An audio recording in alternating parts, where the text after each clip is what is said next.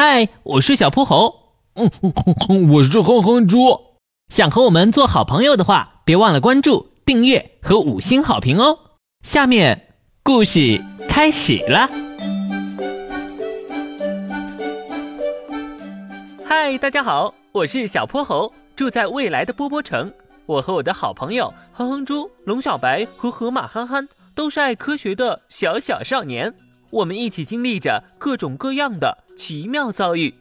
这一次，我想告诉给你的是我和黄河巨龙阿祖以及他的恐龙伙伴的故事。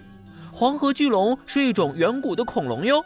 我们到底一起遇见了什么好玩的事情呢？来听故事吧。小泼猴和恐龙朋友们，第一集：恐龙朋友的奇妙派对。小泼猴和哼哼猪在波波城自然博物馆里看得入了迷，以至于啊，他俩竟然都错过了闭馆的时间。不知不觉的，小泼猴和哼哼猪成了整个博物馆里最后两名观众。这时候，四周变得静悄悄的，博物馆内的感应灯慢慢暗了下来。这会儿，他俩才缓过神来。哼哼猪有点害怕，连忙拉着小泼猴往大门口的方向跑。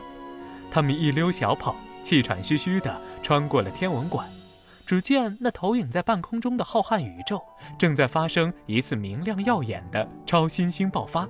然后他们又跑过了植物馆，里面的花草树木正在演绎着生根、发芽、开花、结果的生命历程，真是太神奇了！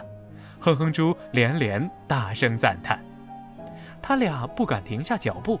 正当他们在郁郁葱葱的丛林中穿行时，忽然一个大蟒蛇一样粗、两三层楼那么高的长脖子，呼的一声从天而降，横在了他俩前进的路上。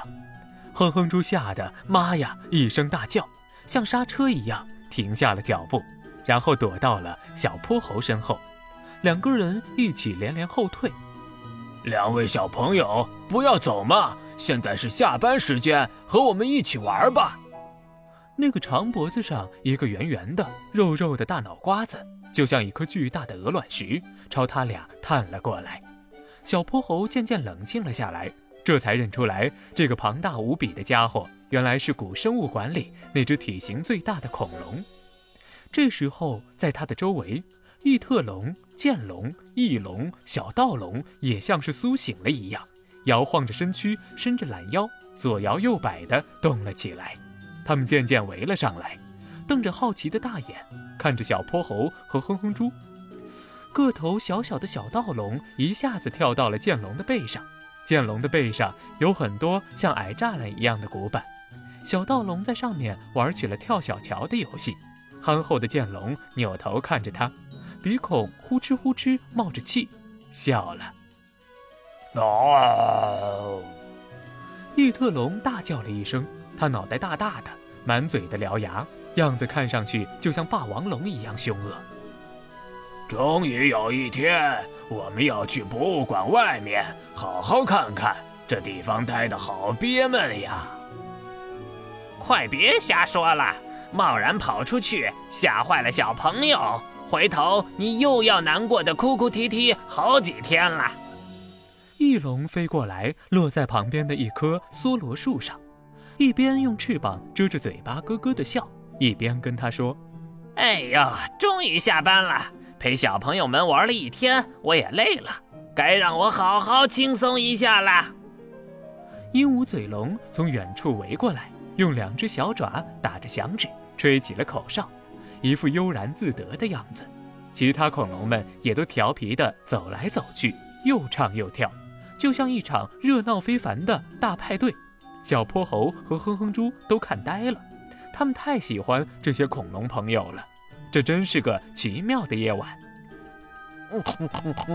喂，我的恐龙朋友们，据我了解，你们恐龙家族可庞大了，有三四十种那么多吧？哼哼猪看着载歌载舞的恐龙们，他想和他们做朋友，谁知那头体型最大的恐龙却一脸的不屑。什么？三四十种，我们恐龙家族从大概两亿多年前的三叠纪就已经在地球上出现了，统治地球长达一亿七千万年呢。我们的种类少说也有上千种，天上飞的，水里游的，地上跑的，应有尽有。地球上所有的大洲，包括南极洲，都有我们的足迹，大的超过四十多米，有四辆大巴车那么长；小的只有蜜蜂那么大，形形色色、千奇百怪的模样，保准你连想都想不到。哼哼猪听得傻了眼，一声不吭地看着大恐龙。哦，对了，小胖猪，你知道我是哪一种恐龙吗？大块头瓮声瓮气地问哼哼猪。哼哼猪眨巴着眼睛，没吭声。小泼猴想了想，连忙在一旁回答：“嘿嘿，你就是大名鼎鼎的黄河巨龙吧？您的化石最早是在离波波城不到八百公里的地方发现的。”据我了解，黄河巨龙还有阿根廷龙、普尔塔龙是恐龙家族里体型最大的恐龙。一头普尔塔龙就相当于十头非洲大象那么大呢，对不对？黄河巨龙张了张鼻孔，朝小泼猴投来了赞赏的目光。你这只小猴子还挺了解我。小泼猴又接着说：“能够认识你们，简直太高兴了，各位恐龙朋友们。”我想邀请你们改天来我们家做客，好不好呀？小泼猴还把家庭地址告诉了他们。黄河巨龙听了一脸的欢喜，刚想弯下脖子，把脸凑到小泼猴近前蹭一蹭他的脸颊。这个时候啊，吹口哨的鹦鹉嘴龙突然大声喊了一声：“不好，博物馆巡查员来了！大家快各回各位！”馆内的三四十种恐龙一通忙乱。以最快的速度回到最初的位置，立定不动了。两位小朋友，终于找到你们了！你们太专心了，错过了闭馆时间。不用害怕，来，我送你们出去吧。自然博物馆巡查员按下了手上的遥控器，只见古生物馆的大门徐徐落下，门帘上写着几个大字：“高仿生史前动物互动巡回展览。”小泼猴和哼哼猪似乎有点明白了。